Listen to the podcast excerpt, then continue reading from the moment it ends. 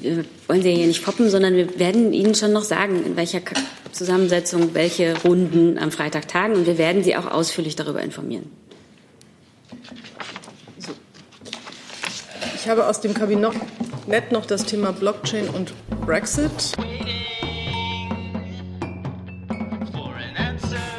Herzlich willkommen, liebe Kolleginnen und Kollegen in der Bundespressekonferenz nach diesem etwas unruhigen Start sozusagen. Ich äh, sage herzlich willkommen, so, herzlich willkommen der stellvertretenden Regierungssprecherin Frau Demmer und den Sprecherinnen und Sprechern der Ministerien. Es gab heute das Kabinett.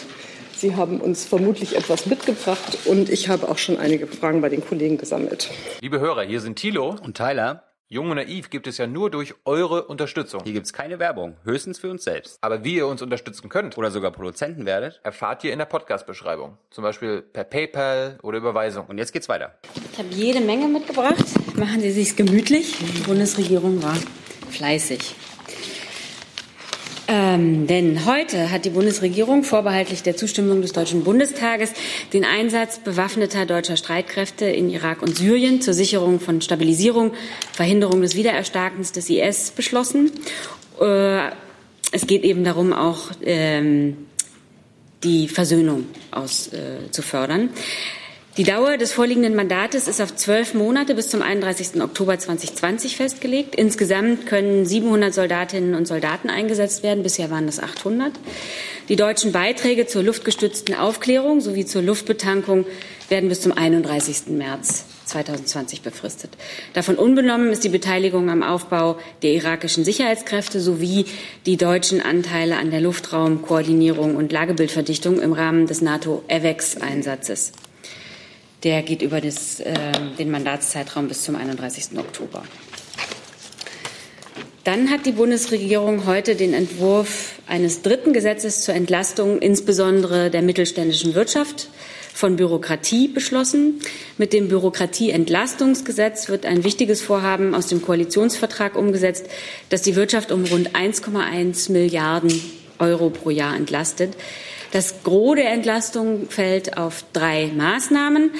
Erstens die Einführung der elektronischen Arbeitsunfähigkeitsbescheinigung. Zweitens Erleichterung bei der Archivierung von elektronisch gespeicherten Steuerunterlagen. Und drittens Option eines digitalen Meldescheins im Beherbergungsgewerbe. Ergänzend zum BEG 3 wird die Bundesregierung das Registerwesen durch Einführung einer, eines Basisregisters modernisieren. Erwartet werden ein signifikant signifikanter Beitrag zur Reduzierung der Statistikpflichten sowie Entlastung der Wirtschaft um ca. 216 Millionen Euro pro Jahr. Die Bundesregierung hat heute den Entwurf eines Gesetzes zur Verlängerung des Betrachtungszeitraums für die ortsübliche Vergleichsmiete beschlossen. Der Gesetzentwurf ist Teil des Wohn- und Mietenpakets der Bundesregierung. Er trägt dazu bei, dass Wohnen bezahlbar bleibt und der Anstieg der Mietpreise gedämpft wird. Dabei geht es um Folgendes. Die ortsübliche Vergleichsmiete ist Maßstab für Mieterhöhungen im Rahmen bestehender Mietverhältnisse für die zulässige Neuvertragsmiete im Geltungsbereich der Mietpreisbremse. Und die wird derzeit gebildet aus den üblichen Entgelten, die in einer Gemeinde für vergleichbaren Wohnraum in den letzten vier Jahren vereinbart oder geändert worden sind. Vor dem Hintergrund nun der in den letzten Jahren insbesondere in den Ballungsräumen stark gestiegenen Mieten wurde zunehmend kritisiert, dass lediglich die besonders hohen Mieten der letzten vier Jahre in die ortsübliche Vergleichsmiete eingeflossen sind. Deshalb wird der Betrachtungszeitraum jetzt auf sechs Jahre verlängert. Dadurch wirken die kurzfristigen Schwankungen des Mietwohnmarktes weniger, äh, wirken sich also weniger auf die ortsübliche Vergleichsmiete aus. Auf Wohnungsmärkten mit stark gestiegenen Neuvertragsmieten wird der Anstieg der ortsüblichen Vergleichsmiete gegenüber der bisherigen Regelung gedämpft. Die Begrenzung der Verlängerung des Betrachtungszeitraums auf die letzten sechs Jahre sorgt aber dafür, dass die ortsübliche Vergleichsmiete einen Marktbezug behält. Genau. So, dann äh, der Boom im Onlinehandel und damit auch in der Paketbranche darf nicht zulasten der Zusteller gehen und auch nicht zulasten der Unternehmen, die sich gesetzkonform verhalten. Deshalb hat das Bundeskabinett heute einen Gesetzentwurf beschlossen, der vorsieht, die Nachunternehmerhaftung für Sozialversicherungsbeiträge auch in der Kurier-, Express- und Paketbranche einzuführen. Wie Sie wissen, hat sich die Nachunternehmerhaftung für Sozialabgaben ja bereits in der Baubranche und auch in der Fleischwirtschaft bewährt. Künftig sollen nun auch die Paketdienste dafür haften, dass ihre Nachunternehmer die Sozialversicherungsbeiträge für ihre Paketzusteller ganz ordnungsgemäß abführen. Mit dem neuen Gesetz sorgt die Bundesregierung für Beitragsehrlichkeit, die soziale Absicherung der Beschäftigten in der Paketbranche und zugleich auch für fairen Wettbewerb. Dann hat das Kabinett den von Bundesumweltministerin Schulze vorgelegten Umweltbericht 2019 beschlossen. Die Bundesregierung informiert alle vier Jahre über den Zustand der Umwelt in Deutschland, zuletzt im Oktober 2015. In dem Bericht erläutert die Bundesregierung, was sie in den letzten vier Jahren erreicht hat und was sie weiter tut, um Gewässer und Böden als natürliche Lebensräume zu erhalten, die Luftverschmutzung zu verringern, Ressourcen zu schonen und mehr nachhaltiges Wirtschaften zu fördern. Natürlich geht es in dem Bereich auch um das Thema Klimawandel und den Klimaschutz und die deutsche Anpassungsstrategie sowie um den Umbau der Mobilität. Die deutsche Umweltpolitik konnte in den letzten Jahrzehnten viele Umweltprobleme lösen und verringern. Wir haben grundsätzlich ein hohes Schutzniveau für Umwelt und Gesundheit erreicht. Für diesen Erfolg ist Akzeptanz natürlich eine wichtige Voraussetzung. Das hohe Umweltbewusstsein in unserer Gesellschaft spielt daher eine zentrale Rolle. Der Bericht zeigt, dass eine anspruchsvolle Umweltpolitik mit effektiven Gesetzen und kompetenten Verwaltungen in der Bevölkerung breite Zustimmung findet. Die bisherigen Erfolge sollten uns ermutigen und anspornen, denn die natürlichen Lebensgrundlagen für uns, unsere Kinder und unsere Enkel ähm, müssen wir jetzt weiter Anstrengungen unternehmen. Hierbei geht es natürlich vor allem um Klimaschutz und die Erhaltung der biologischen Vielfalt. Beide sind die dringendsten Herausforderungen unserer Zeit. Die Bundesregierung will auch den digitalen Wandel von Wirtschaft, Arbeit und Gesellschaft flankieren und durch geeignete Rahmenbedingungen aktiv gestalten. Die Blockchain-Technologie ist eine der gegenwärtig meist diskutierten Innovationen der digitalen Transformation. Und mit der Blockchain-Strategie verfolgt die Bundesregierung die Ziele, die Chancen der Blockchain-Technologie für Wirtschaft, Gesellschaft, aber auch den Staat zu nutzen und ihre Potenziale für die digitale Transformation zu mobilisieren. Dazu werden Maßnahmen in fünf Aktionsfeldern vorgelegt, von denen ich jeweils eine prioritäre Maßnahme nennen möchte. Erstens im Finanzsektor wird die Bundesregierung das deutsche Recht für elektronische Wertpapiere öffnen. Dann in einem Pilotprojekt soll die Bundes, wird die Bundesregierung die Blockchain-basierte Datenerfassung für Energieanlagen untersuchen. Zum Abbau rechtlicher Unklarheiten wird die Bundesregierung den Roundtable zur Blockchain und Datenschutz durchführen. In der digitalen Verwaltung wird die Bundesregierung Blockchain-basierte digitale Identitäten pilotieren. Und äh, zu guter Letzt der Informationsaustausch und Vernetzung wird die Bundesregierung durch eine Dialogreihe zur Blockchain-Technologie unterstützen. Und dann kann ich Ihnen noch sagen, dass ja heute im Anschluss an das Kabinett, ähm, der Kabinettausschuss ähm, Austritt Großbritannien aus der Europäischen Union getagt hat. Die Bundeskanzlerin hat ja von ihrem gestrigen Telefonat, also hat dann auch in der Sitzung von ihrem gestrigen Telefonat mit ähm, dem britischen Premier Johnson berichtet. Zudem haben die Mitglieder des Ausschusses den aktuellen Stand der Verhandlungen zwischen Kommission und Großbritannien diskutiert sowie sich zum Stand der innerstaatlichen Vorbereitungen ausgetauscht. Vielen Dank, Frau Demmer, für den Überblick äh, über das Kabinett. Ich habe noch die Freude, unsere Gäste zu begrüßen, bevor ich jetzt Fragen entgegennehme. Ähm, das sind aus der SPD-Bundestagsfraktion Nachwuchsjournalisten, die in Bundestagsabgeordnetenbüros hospitieren. Es sind Praktikanten aus der Bundestagsfraktion der Grünen und Studenten der Hochschule für Wirtschaft und Recht in Berlin. Herzlich willkommen und gute Einsichten wünsche ich. So. Ich gebe vorher den Hinweis, dass um 14 Uhr sich hier eine Pressekonferenz anschließt. Wir sind also streng begrenzt mit der Zeit. Und zwar geht es da um bildungspolitischen Richtungswechsel, Volkshochschulen und Annegret Kamp-Karrenbauer wird bei uns zu Gast sein. Jetzt gehen wir einmal durch das Kabinett. Ich mache es mal der Reihenfolge nach. Gibt es Fragen zu Syrien, IS und die Einsatzkräfte? Bitte schön, Herr Löwe. Frau Demmer, Sie sprachen davon, dass es eine Versöhnung geben soll. Können Sie kurz sagen, wer da mit wem versöhnt werden soll und was die deutsche Rolle da konkret ist? Und wie ist die Exit-Strategie dieser Mission? Was, was ist das Missionsziel? Also ich würde gerne noch mal ausführen. Also unser Engagement in der Region trägt Früchte und ähm, die zusammenhängende Kontrolle des IS in Syrien und im Irak wurde durch die Mission beendet. Dennoch dauert natürlich der Kampf ähm, gegen den bewaffneten, äh, der bewaffnete Kampf gegen den IS an.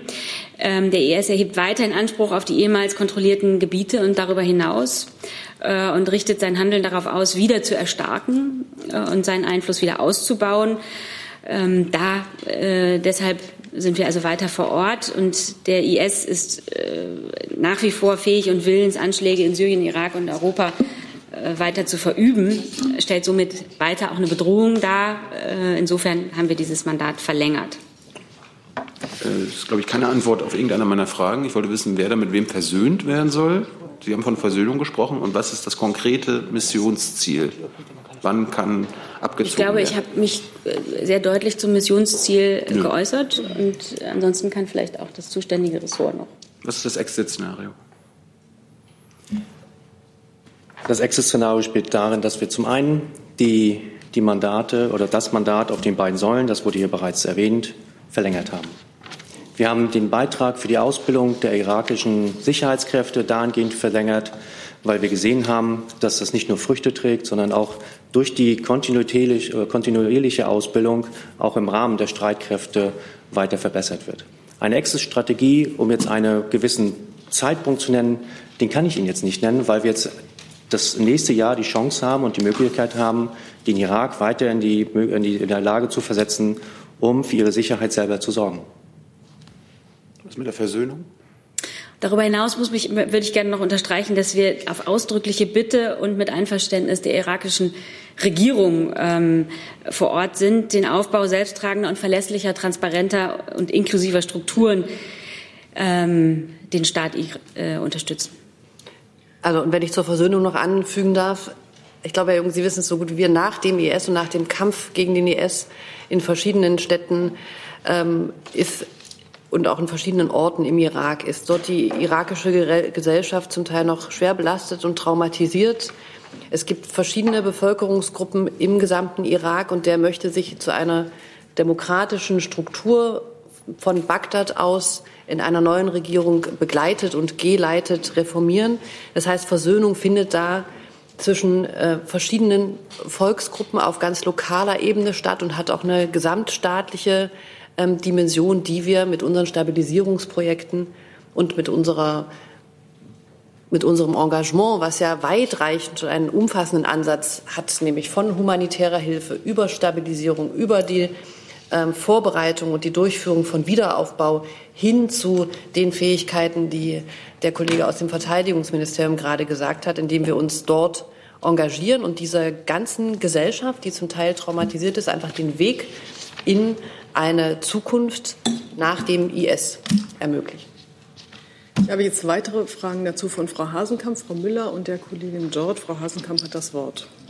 Das neue Mandat ist ja begleitet äh, von der Zusage, dass sich das BMVG seine Bemühungen intensivieren wird, für eine Ablösung bei den Aufklärungsflügen zu sorgen. Können Sie mal sagen, Herr Fenrich, äh, wie, wie, da, wie das gehen soll, mit welchen Ländern Sie da sprechen, wie viele da überhaupt in Frage kommen, ob Sie schon Signale haben und bis wann Sie eine Zusage bräuchten, damit Sie tatsächlich das Mandat, so wie es jetzt ist, einhalten können? Ja, ich sag mal, wir haben ja gesehen, nicht nur bei Besuchen, sondern auch in den äh, stattfindenden Besprechungen, dass der Bedarf an der Fähigkeit, die dort gebracht wird, nämlich diese luftgestützte Aufklärung, diese hochauflösenden Bilder, die unter anderem dazu benutzt werden, um in der Fläche aufzuklären, die Taktiken des IS mitzuerwähnen, weil wir haben gesagt, auch wenn kein Territorium mehr durch den Islamischen Staat beansprucht wird, nichtsdestotrotz ist immer noch Aktivitäten zu verzeichnen. Dazu kommt die Luftbetankung, aber Sie fragten jetzt ganz explizit zu diesen beiden großen Fähigkeiten. Da fanden ja auch in der letzten Zeit verschiedene Gespräche statt. Da fanden in der letzten Zeit auf bilateraler Ebene immer wieder äh, Gespräche statt mit dem Hinweis, unsere Fähigkeit endet Ende Oktober, jetzt endet sie äh, Ende März nächsten Jahres. Und da werden wir im Rahmen mit den Partnern, die dort eingebunden sind, äh, Gespräche führen. Wir werden natürlich auch darauf hinweisen, dass die Fähigkeit ersetzt werden muss oder sollte. Äh, wohl wissend, dass wir, und das ist eigentlich der positive Aspekt, dass wir verhindern, dass es jetzt eine qualitative und quantitative Lücke gibt, was es diese Fähigkeit betrifft. Das einen Zeitraum zu nennen, inwiefern man jetzt sagen kann, ab diesem Moment äh, würde das nicht mehr realisierbar sein, den kann ich Ihnen hier nicht aus dem Stegreif nennen. Wichtig ist, dass wir in den nächsten Monaten das intensivieren, wohl wissend, dass nicht viele Nationen diese Möglichkeit haben, das abzubilden, was die Tornados da unten können. Und wie viele Nationen sind das? Und habe ich Sie jetzt richtig verstanden, dass sozusagen dann nur Nationen in Frage kommen, die jetzt auch schon Teil der Koalition sind? Äh, ob sich da neue Partner finden lassen, das wird sich in den nächsten Wochen herauskristallisieren. Und wie viele die Fähigkeiten haben, ich glaube, das sollten die Nationen selber sagen, weil äh, die auch dafür verantwortlich sind. Frau Müller. Ja, es schließt genau da an. Ähm, zum einen, Herr Fähnrich, ähm, können Sie einfach noch mal sagen, haben Sie denn sich schon Absagen eingehandelt oder ist es tatsächlich so, wie die SPD-Bundesfraktion, der äh, Fraktionsvorsitzende sagt, äh, dass er das Gefühl hat, Frau von der Leyen hatte sich eigentlich überhaupt nicht um die Sache gekümmert. Also sprich, haben Sie noch gar nicht nachgefragt. Und an Frau Alba die Frage, war es eigentlich äh, strittig oder unstrittig, ob auch die SPD-Minister dem zustimmen angesichts äh, des Widerstands, den es in der Fraktion gab, die jetzt ja wohl mit Zähneknirschen sagt, okay, wenn es nicht anders geht, äh, stimmen wir der Verlängerung auch noch mal zu. Also hätten wir Partner gefunden, die uns ersatzlos oder äh, vollzugslos äh, ersetzen hätten können, bräuchten wir diesen Anteil nicht weiter zu verlängern. Jetzt geht es aber darum, entsprechend die äh, Partner zu finden. Absagen in diesem Sinne kann ich jetzt auch keine beziffern, weil eben in der Koalition keine Meldungen kam, beziehungsweise keine, keine äh, ja, Zusagen kam, dass sie bereit wären, das zu übernehmen. Also ich würde das andersrum verstehen, nicht zu sagen, ich kann nicht, sondern sagen, es hat sich keiner bereits erklärt, und es ist ja auch eine gewisse Eigenständigkeit der nationalen Verantwortung, zu sagen, kann ich das machen oder nicht.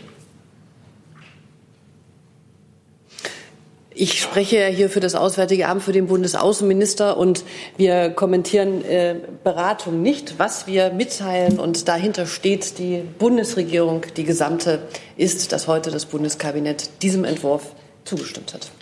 Vielleicht noch eine Nachfrage an Herrn Fenrich. Sie haben eben gesagt, die Fähigkeit der Tornados muss und haben dann gesagt, sollte ersetzt werden. Was passiert denn, wenn sich äh, bis zum Frühjahr wieder niemand gefunden hat, der das ersetzen kann oder möchte? Ja, jetzt sind wir wieder an der Position Wette, wenn, hätte und aber. Wir bemühen uns, wir ermöglichen äh, und versuchen in Gesprächen, in den Diskussionen mit den Partnern das zu erreichen. Ähm, wir werden daran gemessen werden am 30. März, wie es aussieht. Aber Spekulation darüber, wie es weitergeht, würde ich jetzt eigentlich vermeiden. Wir haben für die nächsten Monate einen klaren Auftrag, den machen wir und äh, das Ergebnis wird sich dann zeigen. Dann geht es da hinten weiter. Ähm, Denise Rees auf Ihrer linken Seite von der Nachrichtenagentur Ruptly. Ich habe eine Frage an Frau Demmer. Ähm, aufgrund welcher Überlegungen oder Faktoren hat sich denn die Bundesregierung entschieden, die Truppengröße zu verringern um 100 Leute? Und eine Nachfrage an Frau Adebar. Sie sprachen gerade mit der Versöhnung. Deute ich da Ihre Erklärung richtig, dass Sie eventuell eine katastrophale Entwicklung wie vergleichbar in Libyen äh, vermeiden wollen? Jetzt sag mal zu den Truppengrößen kann ich vielleicht was sagen. Es ist immer wieder und ist auch Normalität, dass bei Mandaten des Bundestages die Anzahl der Obergrenze. Wir sprechen jetzt nicht von einer Zahl, die dort an Personal in diesem Gebiet eingesetzt wird, sondern einer Obergrenze, dass die angepasst wird. Ähm, in diesem Fall wurde sie angepasst und äh, reduziert von 800 auf 700. In der Historie des Mandats wurde sie schon einmal angepasst von 1200 auf 800. Woran hat es gelegen, könnte man fragen. Das hat daran gelegen, dass wir im Aufbau der Station oder unseres äh, Engagements in Jordanien vielleicht Personal gebraucht haben, das jetzt beim weiteren Betrieb nicht mehr gebraucht wird. Nichtsdestotrotz, um eine Zahl zu nennen, im Schnitt sind jetzt ca. 480 äh, Soldatinnen und Soldaten im Einsatz. Ich habe gerade nachgedacht, ob man Libyen und Irak irgendwie vergleichen sollte oder könnte. Ich glaube es fast nicht. Die Situation in Libyen ist extrem kritisch und schwierig, aber sie ist einfach ähm, anders. Aber nichtsdestotrotz wir, Frau Demmer hat es dargestellt, in der IS ist zwar besiegt und also in der Fläche im Moment nicht präsent, um es so zu formulieren, aber er ist eben nicht besiegt und ist im Untergrund aktiv. Und das betrifft auch Gebiete im Irak und das betrifft auch ganz vulnerable Gebiete. Das äh, ist die, das, der Terminus, den die Nothelfer dort verwenden. Und aus Sicht der Bundesregierung ist es so, dass unser Mandat, so wie wir es jetzt in den Bundestag geben und um dessen Zustimmung die Bundesregierung dort bittet oder für das wir werben, ist ein Beitrag dazu, dass eben der IS dort nicht wieder erstarken kann und dass der Irak eine Chance auf eine demokratische, friedliche Zukunft hat. Und dafür ist es ein weiter Weg. Dafür sehen wir bei der neuen Regierung gute Ansätze. Aber es ist auch so, dass das noch nicht zu Ende und ausgestanden ist. Und deshalb denkt diese Bundesregierung, wir sollten da weiter aktiv sein. Dann hätte ich noch eine Nachfrage. Ähm, Sie sprachen vorher von unterschiedlichen Demografen, unterschiedlichen Bevölkerungsgruppen dort. Ähm, heißt das jetzt einfach nur wirklich nicht äh, Sunni- und Shia-Leute, sondern tatsächlich ISIS-Leute und nicht ISIS-Leute im Irak für Sie? Hm, also das meinte ich mit ganz verschiedenen Schichten und, und Gruppen. Natürlich ist uns ist es klar, dass wir eine kurdische Bevölkerung haben, wir haben sunnitische Bevölkerungsgruppen, wir haben schiitische, wir haben auch Christen im Irak. Also wir haben ganz verschiedene Bevölkerungsgruppen und alle haben darunter gelitten, dass der IS präsent war in dem Land. Das heißt, es gibt verschiedene Stoßrichtungen der, der, der Arbeit miteinander, um es mal so zu formulieren, und auch der Trauma- und Versöhnungsarbeit, nachdem der IS dort gewütet hat. So, ich möchte ein bisschen Zeit schaffen für die zahlreichen anderen Themen, die hier noch anstehen. Und Herr Jessen hat sich noch mal zu diesem Thema gemeldet. Dann würde ich das gerne abschließen. Erhebt sich auch kein Widerspruch. Bitte schön. Ja, das hat sich hier gerade. Ja. Äh, zum einen an Herrn Fenrich, äh, Flüge bis 31.03. Sind das dann auch Flüge über Syrien? Und warum kein explizites Enddatum, sondern nur der vage äh, Verweis auf 31.10.20? Bedeutet das, dass das doch ein Enddatum ist?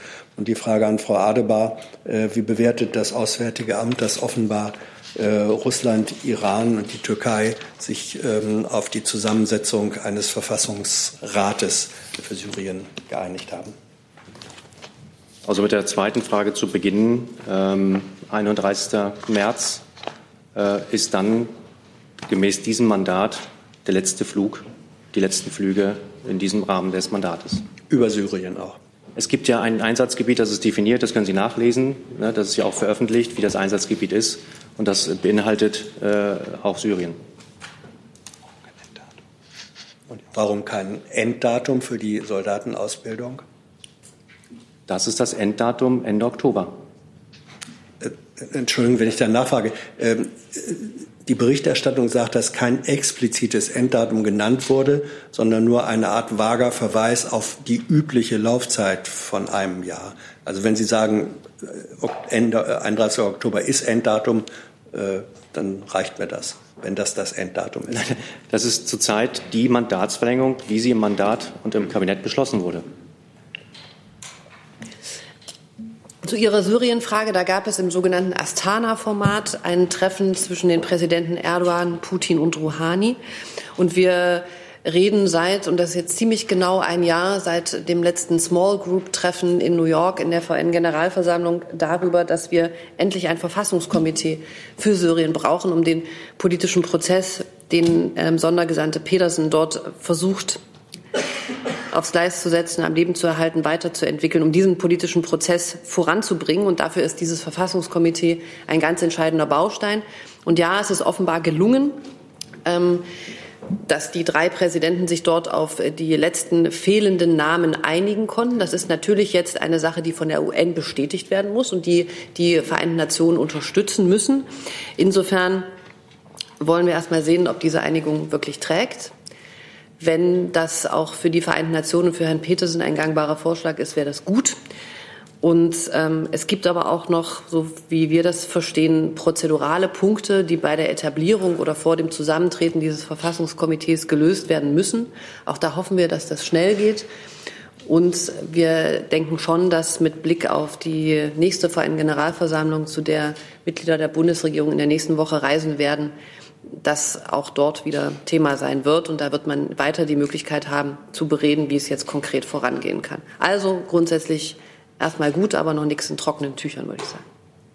So, ich habe jetzt aus dem Kabinett noch auf der Liste das Bürokratieentlastungsgesetz. Dazu sehe ich keine Fragen. Die Nachunternehmerhaftung im Paketbereich, dazu sehe ich auch keine Fragen. Dann habe ich noch die Vergleichsmiete und Sie haben was zum Wohngipfel. Das würde vielleicht ganz gut dazu passen. Ja, vielen Dank. Ich weiß, was auf der Liste steht. Jetzt sind wir erstmal an dem Punkt. Vor einem Jahr, am 21.09.2018, hat der gemeinsame Wohngipfel des Bundes, der Länder und der Kommunen stattgefunden. Ähm, dort wurde eine Kraftanstrengung für mehr Wohnungen vereinbart und eine Wohnraumoffensive auf den Weg gebracht. Dies ist dem Bundesminister des Innern für Bau und Heimat, Horst Seehofer, sehr wichtig, denn er sieht die Versorgung mit bezahlbarem Wohnraum als soziale Frage der heutigen Zeit.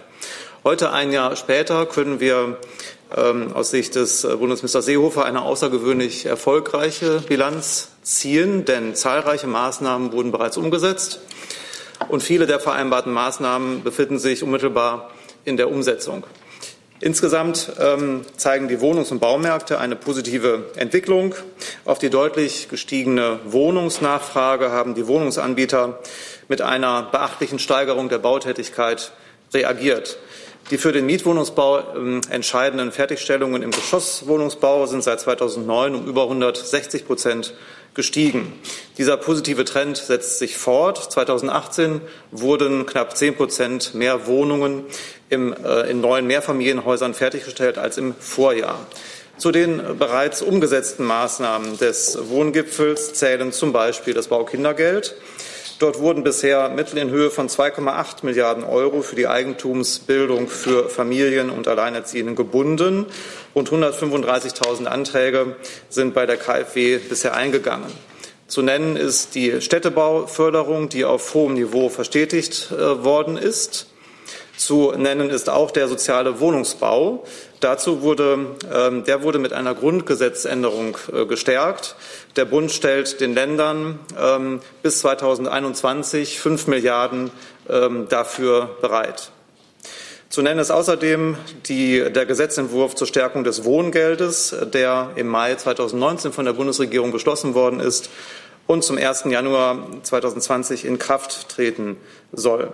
Die Baulandkommission hat nach intensiven Beratungen zwischen Bund, Ländern, Kommunen, Parlamentariern, Verbänden und Wissenschaftlern fundierte Empfehlungen ähm, ausgesprochen, die nun konsequent umzusetzen sind. Dazu äh, gilt zum Beispiel eine Novelle des Baugesetzbuches. Das kürzlich vereinbarte Wohn- und Mietenpaket zeigt, dass bezahlbares Wohnen, die Schaffung zusätzlichen Wohnraums und äh, das ökologische Wohnen auch ein Jahr nach dem Wohngipfel ein wichtiger Handlungsschwerpunkt der Koalition bleiben werden. Das Thema wird also auch in der zweiten Halbzeit dieser Legislatur uns weiter begleiten und die restlichen Punkte des äh, auf dem Wohngipfel vereinbarten Paketes werden noch umgesetzt werden. Fragen habe ich dazu von Herrn Gavrilis. Ja, vielen Dank. Ich habe äh, zwei Fragen. Es ist ja das selbstgesteckte Ziel der Bundesregierung, ähm, in dieser Legislaturperiode 1,5 Millionen Wohnungen zu schaffen. Ähm, jetzt hört man von ähm, unterschiedlichen Verbänden, vom äh, Deutschen Mieterbund, aber auch von der Immobilienwirtschaft, dieses Ziel ist utopisch. Wird die Bundesregierung dieses selbstgesteckte Ziel korrigieren? Ähm, und die zweite Frage ist, Sie haben den sozialen Wohnungsbau, Herr Gunderwälder, angesprochen. Dort äh, rechnen Experten, dass man ähm, mindestens 80 bis über 100.000 Wohnungen im Jahr eigentlich bauen äh, müsste. Im aktuellen Haushaltsplan ähm, sind die Ausgaben für den Sozialwohnungsbau gehen zurück. Sie haben jetzt die Gesamtkosten genannt. Also müsste man da nicht wesentlich mehr drauflegen. Ähm, warum tun Sie es nicht? Ich fange mit letzterem Punkt an. Allein äh, für den Zeitraum 2018 bis 2021 stellt der Bund den Ländern 5 Milliarden Euro für den sozialen Wohnungsbau bereit. Äh, mit der im April 2019 in Kraft getretenen Grundgesetzänderung haben wir den Weg freigemacht, dass der Bund diese Finanzhilfen nun gewähren kann. Ähm, die Anzahl neuer Sozialmietwohnungen muss steigen, das ist klar. Ähm, der Bund leistet damit aber einen beachtlichen Beitrag dazu. Nun müssen die Länder ihrer Verantwortung für den sozialen Wohnungsbau ähm, gerecht werden und nachkommen. Und zum Ziel, der Bund hält an dem äh, Ziel weiter fest, 1,5 ähm, Millionen äh, Wohnungen, neue Wohnungen zu schaffen. Dafür haben wir ja den Wohngipfel, auf dem Wohngipfel die zahlreichen Maßnahmen auf den Weg gebracht. Das ist ein anspruchsvolles Ziel, ähm, aber wir arbeiten weiter daran, dass so viele Wohnungen wie möglich äh, geschaffen werden. Und wir werden auch weiter daran arbeiten. Herr Jung dazu. Können Sie mal konkret sagen, wie viele Wohnungen in den letzten zwölf Monaten gebaut wurden und wie viele davon Sozialwohnungen waren? Zu den konkreten Zahlen bis heute kann ich Ihnen nicht sagen, weil die Zahlen immer in Jahresabschnitten ähm, errechnet werden. Was ich Ihnen sagen kann, was ich eben äh, vorgetragen habe, ist, dass ähm, im Bereich des Mietwohnungsbau, beim Geschosswohnungsbau, äh, der sehr wichtig ist, ähm, 2010, äh, 2018 10 Prozent mehr Wohnungen, mehr Familienhäuser also, zur Verfügung ähm, oder gebaut worden sind. Ja, aber das bringt ja nichts, wenn, wenn das nicht mit Ihren Zielen kompatibel ist. Also 1,5 Millionen neue Wohnungen bedeutet ja ca. 350.000 pro Jahr. Haben Sie diese Zahl in den letzten zwölf Monaten erreicht oder werden Sie das im Jahr 2019 erreichen? Wir haben ein umfassendes Maßnahmenpaket auf den Weg gebracht. Im Baubereich ist es so, dass die Maßnahmen nicht äh, in dem nächsten Tag wirken, sondern dass Wohnungen erst gebaut werden müssen. Das dauert einige Zeit. Deswegen äh, können konkrete Auswirkungen dieser Maßnahmen auch nicht innerhalb von zwei Monaten äh, festgestellt werden, sondern es braucht eine gewisse Zeit. Das bedingt die Natur der Sache. Herr Gafrilis. Ich würde noch mal interessieren zum heute beschlossenen ähm, Beschluss, äh, den Bezugszeitraum zu verlängern. Ähm, da hat man letztendlich korrigiert, von vier auf sechs Jahre das zu verlängern. Das ist ein Beschluss von vor einem Jahr auf dem Wohngipfel. Warum hat das ein Jahr gedauert, eine so kleine Änderung zu vollziehen? Also das Justizministerium fühlt sich berufen, bitte. Genau, wir haben ja nicht nur diese so kleine Änderungen, wie Sie sie nennen. Ich würde sie nicht als so kleine Änderungen bezeichnen, weil die Verlängerung dieses Betrachtungszeitraums um zwei Jahre kann schon einen erheblich dämpfenden Effekt haben, weil natürlich massiv gestiegene Neumieten deutlich weniger stark dann in die Vergleichsmiete ähm, mit einbezogen sind, wenn der Betrachtungszeitraum länger ist. Und das äh, wirkt sich sowohl auf Mieterhöhungen in bestehenden Mietverhältnissen aus, äh, die eben dadurch gedämpft werden, als auch auf Neuvermietungen in den Bereichen, wo die Mietpreisbremse gilt und damit auch die ortsübliche Vergleichsmiete der Maßstab ist. Insofern ist das schon eine wesentliche Änderung. Und wenn Sie sich das ganze letzte Jahr betrachten, Herr Grünewälder hat einiges für den Baubereich gesagt. Ähm, wenn wir uns den Bereich Miete anschauen, in Deutschland gibt es fast 20 Millionen Mietwohnungen dann haben wir in dem letzten Jahr ja unglaublich viel gemacht. Also zum 1. Januar dieses Jahres ist das Mieterschutzgesetz in Kraft getreten, ähm, mit dem die Modernisierungsumlage von 11 Prozent auf 8 Prozent äh, gesenkt worden ist und mit dem erstmals fixe Grenzen ähm, von in der Regel nicht mehr als drei Euro pro Quadratmeter, die erhöht werden dürfen, innerhalb von sechs Jahren eingezogen worden sind. Ähm, das hat es vorher nicht gegeben. Es gibt auch seitdem, also seit dem 1. Januar dieses Jahres, die Pflicht äh, von Vermietern auf die Vormiete hinzuweisen, also die Vormiete zu nennen und damit die Mietpreisbremse ähm, wesentlich wirksamer, wesentlich schlagkräftiger zu machen. Und mit dem ähm, äh, Wohn- und Mietenpaket, was ähm, Mitte August beschlossen worden ist, sind noch ein ganzes Paket weiterer ähm, Gesetzesänderungen verbunden oder werden verbunden sein, die jetzt nach und nach im Kabinett beschlossen werden. Und das erste von diesen neuen Änderungen war eben heute das Gesetz, mit dem die, der Betrachtungszeitraum der ortsüblichen Vergleichsmiete verlängert werden wird. Aber dazu gehört auch die Verlängerung der Mietpreisbremse um weitere fünf Jahre, äh, das sogenannte Bestellerprinzip beim Wohnungskauf und etliche weitere Änderungen, die noch anstehen. Ich ähm, gehe jetzt mal weiter zum nächsten Thema. Ich sehe dazu keine Fragen mehr. Und zwar ist das der Umweltbericht, den verbinde ich mit dem Thema Klima. Und Herr Neuhahn hat die erste Frage dazu. Ja, meine Frage wäre eigentlich zum Thema Freitag. Da war ja mal angedacht, dass sich die Bundesregierung zu einer gesamten Kabinettssitzung trifft. Jetzt ist das, wie wir hören, wieder auf eine Sitzung des Klimakabinetts zurückgestuft worden. Frau Demmer, können Sie das bestätigen? Und wenn ja, warum ist es nur eine Sitzung des Klimakabinetts und nicht eine der gesamten Bundesregierung? Ich würde da nach wie vor ganz allgemein bleiben, weil die Detailabstimmungen dann noch nicht abgeschlossen sind und sagen, die Bundesregierung wird am Freitag in jedem Fall ihr Konzept zum Erreichen der Klimaziele vorstellen. In welchem Rahmen und wann genau und wie wir sie dann informieren, selbstverständlich auch am Freitag. Dazu ähm, zeitnah mehr Informationen. Das heißt, Sie können nicht sagen, in welcher Konstellation man sich trifft bisher. Also meines Informationen wurde am, Montagabend entschieden, dass man äh, sich nur in Form des Klimakabinetts trifft. Wie gesagt, ich muss Sie einfach noch um Geduld bitten. Die Abstimmungsprozesse laufen noch und ähm, wir werden Sie ganz bestimmt rechtzeitig informieren. Es ist eben doch viel zu tun. Herrn Kreuzfeld interpretiere ich richtig, dass Sie dazu fragen wollen. Ja, beziehungsweise ich weiß nicht, ob es jetzt noch Sinn hat. Das war, war die gleiche Frage und ähm, wenn das jetzt übermorgen ist, würde ich auch annehmen, müssten die anderen Ministerien schon wissen, ob sie jetzt zu einer Kabinettssitzung eingeladen worden sind oder nicht. Vielleicht kann ja sonst jemand aus der Runde zur Aufklärung da beitragen. Also Sie können sich vorstellen, dass diese gesamte Bundesregierung sehr ernsthaft, wie wir das ja auch in den letzten Wochen und Monaten immer wieder bekräftigt haben, zu diesem sehr komplexen Thema äh, arbeitet und fortdauernd arbeitet. Äh, das ist ein Kraftakt äh, und an diesem Kraftakt arbeiten alle Beteiligten.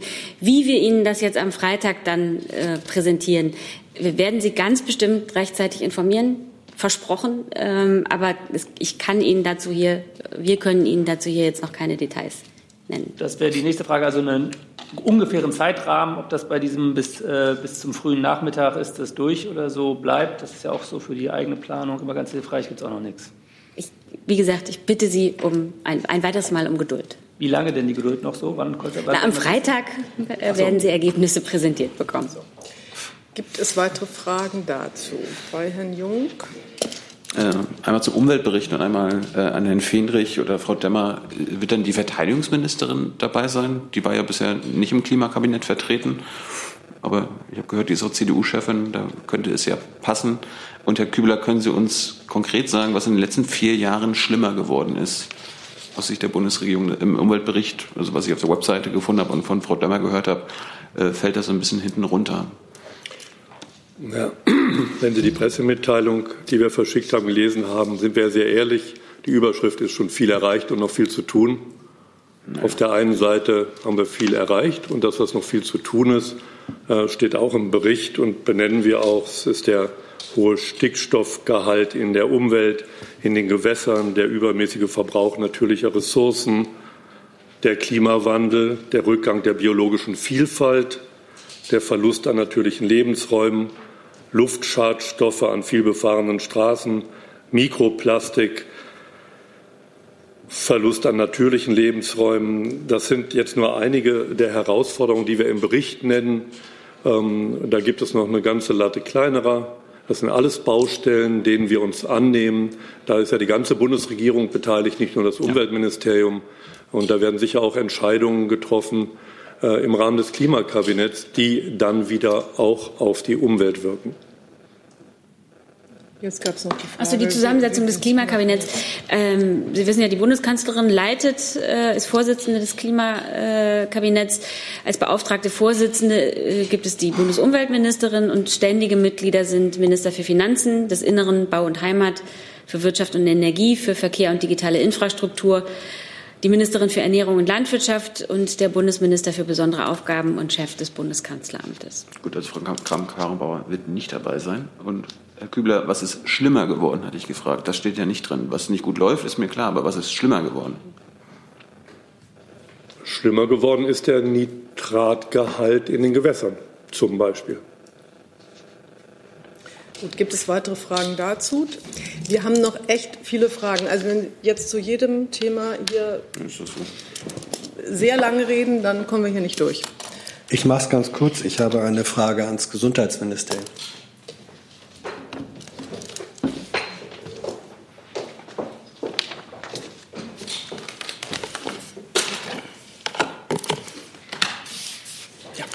Gehen Sie davon aus, dass Ihr Minister am Freitag an einer Kabinettssitzung teilnehmen wird?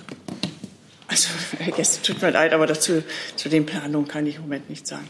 Warum nicht? Sie kennen doch die Termine des Ministers vermutlich? Nein. Nein? Also, Herr Jessen, ich finde, ich habe wirklich ähm, versucht, verständlich zu machen, wir wollen Sie hier nicht foppen, sondern wir werden Ihnen schon noch sagen, in welcher Zusammensetzung welche Runden am Freitag tagen. Und wir werden Sie auch ausführlich darüber informieren. Ich habe aus dem Kabinett noch das Thema Blockchain und Brexit auf meiner Liste. Das sieht nicht so aus. Dann habe ich Herrn. Ja, aber Herr Delfs will, glaube ich, nicht dazu fragen, oder? Es ist ja so nett, dass ich hier immer so äh, alle möglichen Zurufe kriege, was ich alles beachten muss. Ähm, also, ich glaube, da zu diesem Thema jetzt. Aha, weil das ging hoch und wieder runter. Das ist so. Bitte, bitte doch um eindeutige Meldungen. Okay. Ähm, Frau Demmer, können Sie uns noch mal kurz sagen, ähm, was denn jetzt eigentlich das Gespräch gestern gebracht hat äh, mit, mit Blick auf den Brexit? Hat, äh, hat der britische Premierminister denn irgendwie durchblicken lassen, wann er seinen Plan präsentieren will? möglicherweise am Rande des UN-Gipfels. Es hieß ja, ähm, dass, dass man da auf jeden Fall, dass es dann noch eine Unterredung geben wird zwischen den beiden. Ja, können Sie uns da ein bisschen aufklären? Wir haben ja schon äh, uns zu dem Telefonat geäußert. Also Themen des Gesprächs waren eben die Lage am Golf, aber natürlich auch der Austritt Großbritanniens aus der Europäischen Union. Äh, über weitere Inhalte des Gesprächs kann ich Ihnen nichts sagen. Aber die Kommission als Verhandlungsführerin der EU ähm, wird ganz bestimmt jeden Vorschlag des Vereinigten Königreichs, Königreichs prüfen. Das hat ähm, sie nach den Gesprächen äh, am Montag mit dem britischen Premier bekräftigt. Und wir sollten jetzt einfach die konkreten Vorschläge abwarten. Okay, also mit anderen Worten, Sie, es gibt noch keine, es gibt noch nicht diesen Plan, diese Vorschläge, die ja eigentlich angekündigt waren. Ähm, ist denn die Bundeskanzlerin nach wie vor optimistisch, dass das jetzt innerhalb von 30 Tagen alles zu schaffen ist? Also, wie wir das ja hier immer sagen, und das meinen wir dann auch so, also es gibt kein Interesse an einem ungeregelten Austritt. Ähm, und wir arbeiten an einer geordneten Lösung. Die hat absoluten Vorrang. Wir sind aber auf alle Eventualitäten vorbereitet. Und jetzt warten wir auf konkrete Vorschläge des Vereinigten Königreichs. Das Thema Brexit scheint Pedade.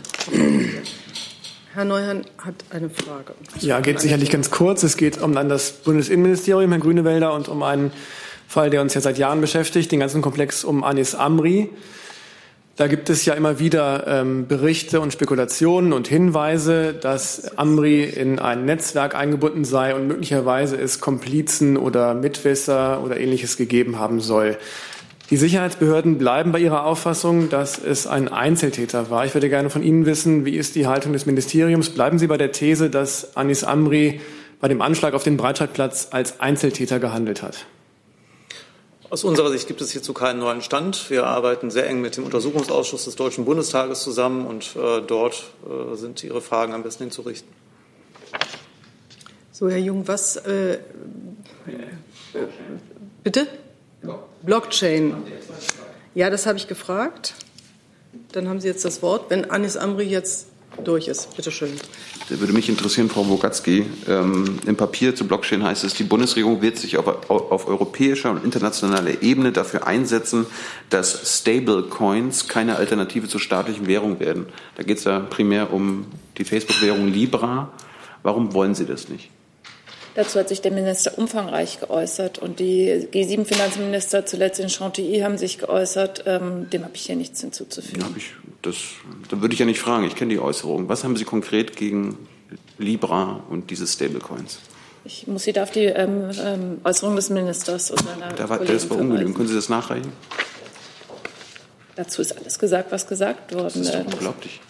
Ich stelle Ihnen eine Frage. Sie können nicht einfach sagen, dass der Minister darauf geantwortet hat, wenn er das nicht getan hat. Er hat nur gesagt, dass er dagegen ist. Ich will wissen, warum.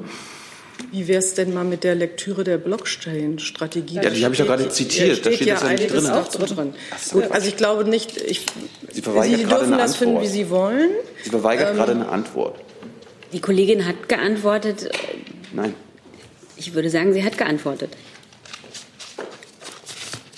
So, gibt es noch weitere Fragen zur Blockchain-Strategie? Das scheint mir nicht der Fall zu sein. Dann habe ich Herrn Isikow mit einem anderen Thema. Wladimir Isipov, Deutsche Welle, Ausschussprogramm. Frau Adelbar, in den vergangenen Tagen wurden in Moskau mehrere Teilnehmer der nicht sanktionierten Protestaktionen verurteilt zu relativ harten oder langen Haftstrafen wegen Teilnahme an nicht genehmigten Protestaktionen. Es ging um die Kommunalwahl in Moskau. Wie beobachtet die Bundesregierung diese Entwicklungen? Ich äh, möchte mich jetzt Pardon, ich muss hier erstmal ähm, zu den konkreten Einzelfällen nicht äußern. Ich will nur noch einmal sagen, was auch der Bundesaußenminister auch bei seinem kürzlichen Besuch in Moskau gesagt hat, dass es ähm, für uns wichtig ist, dass äh, die ähm, auch jede Partei und jede Gruppe auch in Russland ihr Recht auf Meinungsäußerung wahrnehmen kann und dass es für uns auch ähm, ein wichtiges Anliegen war, dass die Kommunalwahl friedlich und geordnet und nach den Gesetzen vonstatten gehen kann. Und so verhält es sich auch, diese Grundprinzipien sind auch anzuwenden im Rückblick auf diese Kommunalwahl. Zusatz. Ist dann diese Wahl Ihrer Meinung nach friedlich und geordnet abgelaufen? Ich, Sie verknüpfen das mit ähm, diesen Einzelfällen. Wenn wir da was nachzureichen haben, würde ich Ihnen das dann gerne nachrechnen. Okay. Zu diesem Thema sich keine weiteren Fragen. Herr Mainz hatte noch ein anderes Thema. Ja, und zwar zur Libyen-Konferenz. Frau Demmer, Frau Adebar, ähm, wie denken Sie sich jetzt die Abläufe, die Teilnahme? Was sollen Ziele sein? Wie zuversichtlich sind Sie da, einen Durchbruch hinzukriegen? Also Herr Seibert und Frau Adebar haben ja hier äh, schon ähm, darüber gesprochen, über das Thema. Ja, ähm, wir sind der Ansicht, dass der politische Prozess in Libyen einer Neubelebung bedarf, weil er brach liegt. Und dazu hat Deutschland, das haben wir ausgeführt, einen ähm, Konsultationsmechanismus vorgeschlagen und ins Leben gerufen. Wir haben äh, gestern auch bestätigt, dass es dazu ein erstes Treffen auf ähm, Senior Officials Level, so nennt man das im Diplomatensprech, also auf hoher Beamtenebene mit relevanten Partnern gab. Und äh, nach diesen Treffen sind wir der Ansicht, dass es gut ist, weiterzuarbeiten, dass wir weiter arbeiten wollen auf dem Weg, den Sondergesandten Salameh in seinen in seinem Plan, den er vorgelegt hat, zu unterstützen, dass es wert ist, das auch auszubuchstabieren und das weiter zu verfolgen, um ihn dort zu unterstützen. Und ich will, glaube ich, hier heute keine Zeitlinie und keine, keine konkretes Datum. Das ist einfach zu früh, um so etwas anzukündigen. Aber Sie sehen uns arbeitswillig und mutig und wir werden da weiter in das Thema investieren. Ich kann mich da Frau Adebar nur anschließen, also ich kann Ihnen jetzt keinen Zeitrahmen nennen. Ich kann Ihnen aber sagen, zu dem gestrigen Treffen, dass da ein durchaus konstruktiver Gedankenaustausch stattgefunden hat und äh, ein Konsultationsprozess in Gang gesetzt wurde, der in den nächsten Wochen fortgesetzt wird fortgesetzt werden wird. Ähm, möchte aber auch noch mal darauf verweisen, was Herr Seibert hier äh, schon gesagt hat.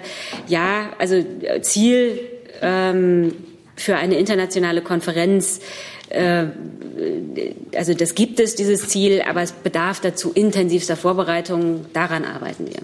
Können Sie noch was zu den angedachten Teilnehmerländern sagen? Nein. Gibt es weitere Fragen zu diesem Thema? Nein, sieht auch nicht so aus. Dann habe ich Frau Müller mit einem neuen Thema. Frage an Herrn Fähnrich. Ähm, es gibt ähm, gerade einen aktuellen Spiegelbericht, dass der ähm, militärische Abschirmdienst seit Mai 50 Neuverdachtsfälle von äh, möglichen Rechtsextremisten in der Bundeswehr wohl verzeichnet habe. Können Sie das so bestätigen? Ist wohl eine Antwort an Herrn von Notz auf eine Anfrage. Also früher waren es wohl noch 428 Verdachtsfälle, jetzt sind wir schon bei 478. Ja, Sie zitieren ja gerade eine Ausgabe. Ich, ich habe die noch nicht mal gelesen. Ich würde Ihnen vielleicht erst mal die Zeit nehmen, das zu lesen und dann werde ich dir auch eine Antwort entsprechend zukommen lassen. Okay. Dann habe ich Frau Reese noch mal. Mit einem anderen Thema? Nee, ach so, das hat sich erledigt. Dann Frau Hasenkamp.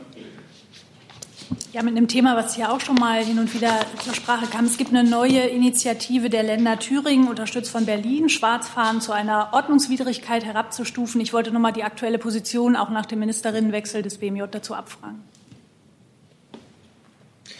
Ja, da gibt es äh, keine neue Position unseres Hauses. Das war auch im Deutschen Bundestag immer wieder Thema in den letzten Jahren, also über sozusagen sämtliche letzten Legislaturperioden, das Schwarzfahren zu entkriminalisieren, also aus einer Straftat der sogenannten Beförderungserschleichung eine Ordnungswidrigkeit zu machen. Das hat im Deutschen Bundestag nie die Mehrheiten gefunden bislang. Aktuell kann ich davon keiner äh, rechtspolitischen Initiative auf, ähm, auf Bundesebene oder der Bundesregierung berichten, sondern nur sozusagen auf die, auf die bisherige Historie hinweisen. Die Debatte, nur vielleicht das kann ich noch sagen, ähm, da geht es sehr oft darum, sogenannte Ersatzfreiheitsstrafen, also ganz kurze Freiheitsstrafen, weil ähm, Verurteilte dann in solchen sozusagen Fällen von Bagatellkriminalität Geldstrafen nicht zahlen können oder nicht zahlen wollen, solche Ersatzfreiheitsstrafen zu vermeiden. Und daran arbeiten wir sehr intensiv, auch mit den Ländern zusammen, da ähm, geeignete Instrumentarien zu finden, um so zum Beispiel das Leisten von sozialer Arbeit noch weiter auszubauen, damit es nicht zu diesen äh, wirklich auch aus unserer Sicht widersinnigen kurzen Freiheitsstrafen kommt. Jetzt habe ich noch äh, fünf Minuten und zwei Themen, nämlich Herrn Jessen, der zum Thema Israel noch fragen möchte, und Herrn Esipov, bei dem ich nicht weiß, um was es geht. Bitte schön, Herr Jessen.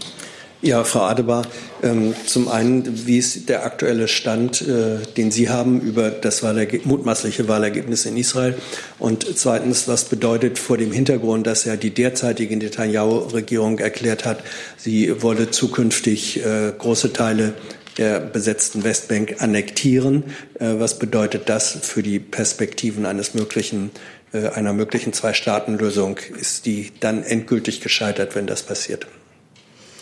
Also wir haben die vorläufigen Ergebnisse und wir sind, ähm, as we speak, bei so 96 Prozent der Stimmen zur Kenntnis genommen. Und ich hoffe, Sie haben Verständnis, dass wir diese vorläufigen Ergebnisse hier nicht ähm, kommentieren. Natürlich wird die Bundesregierung mit jedem gewählten Ministerpräsidenten Israels ähm, zusammenarbeiten, aber wir werden uns jetzt auch nicht an einer möglichen Spekulation über Regierungskonstellationen zu diesem Zeitpunkt ähm, beteiligen.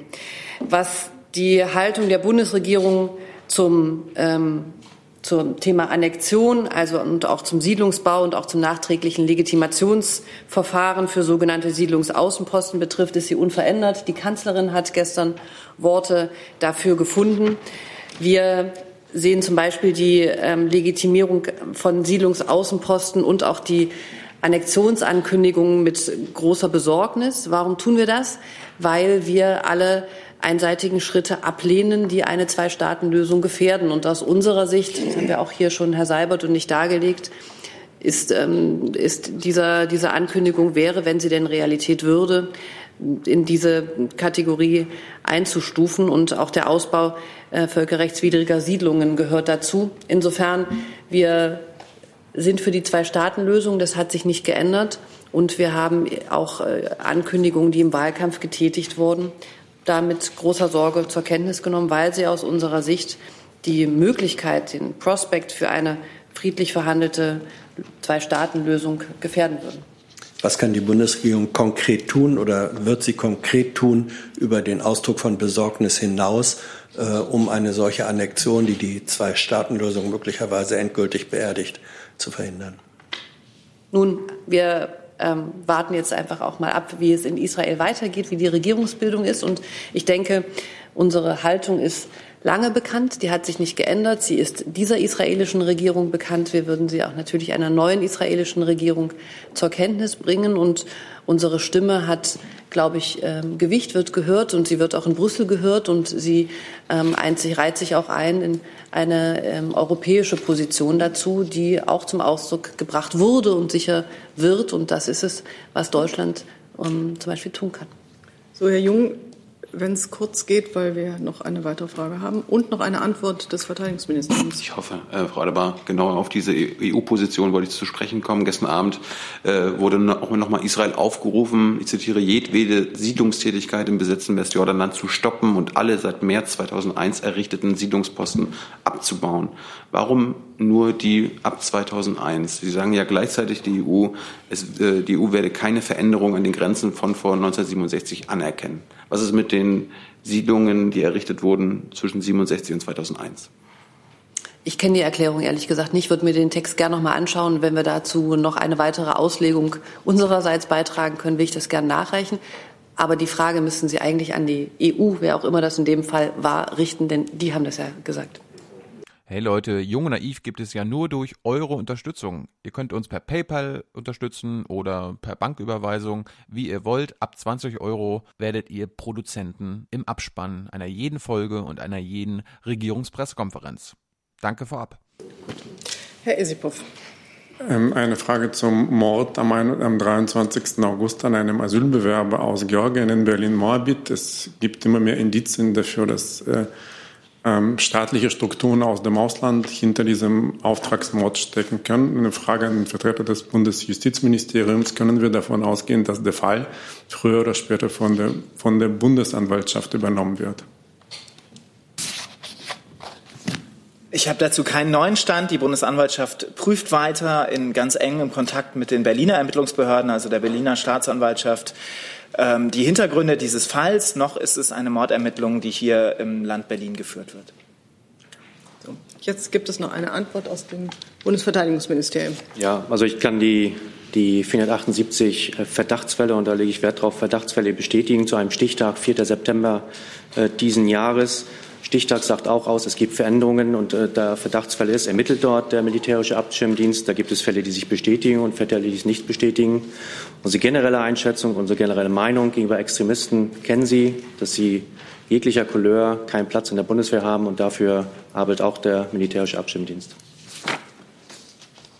Vielleicht noch kurz die Nachfrage. Ähm, geht die Zahl denn auch runter? Also Sie, Sie sagen ja, manche sind Verdachtsfälle, die erledigen sich dann. Also können Sie sagen, wie viele Fälle sich schon erledigt haben? Oder ist das einfach also im Moment Stand und es, es geht genau, eher ist, nur hoch und nicht runter? Nein, das ist der aktuelle Stand. Und ich würde mal die Formulierung wählen, die schwanken, diese Zahlen.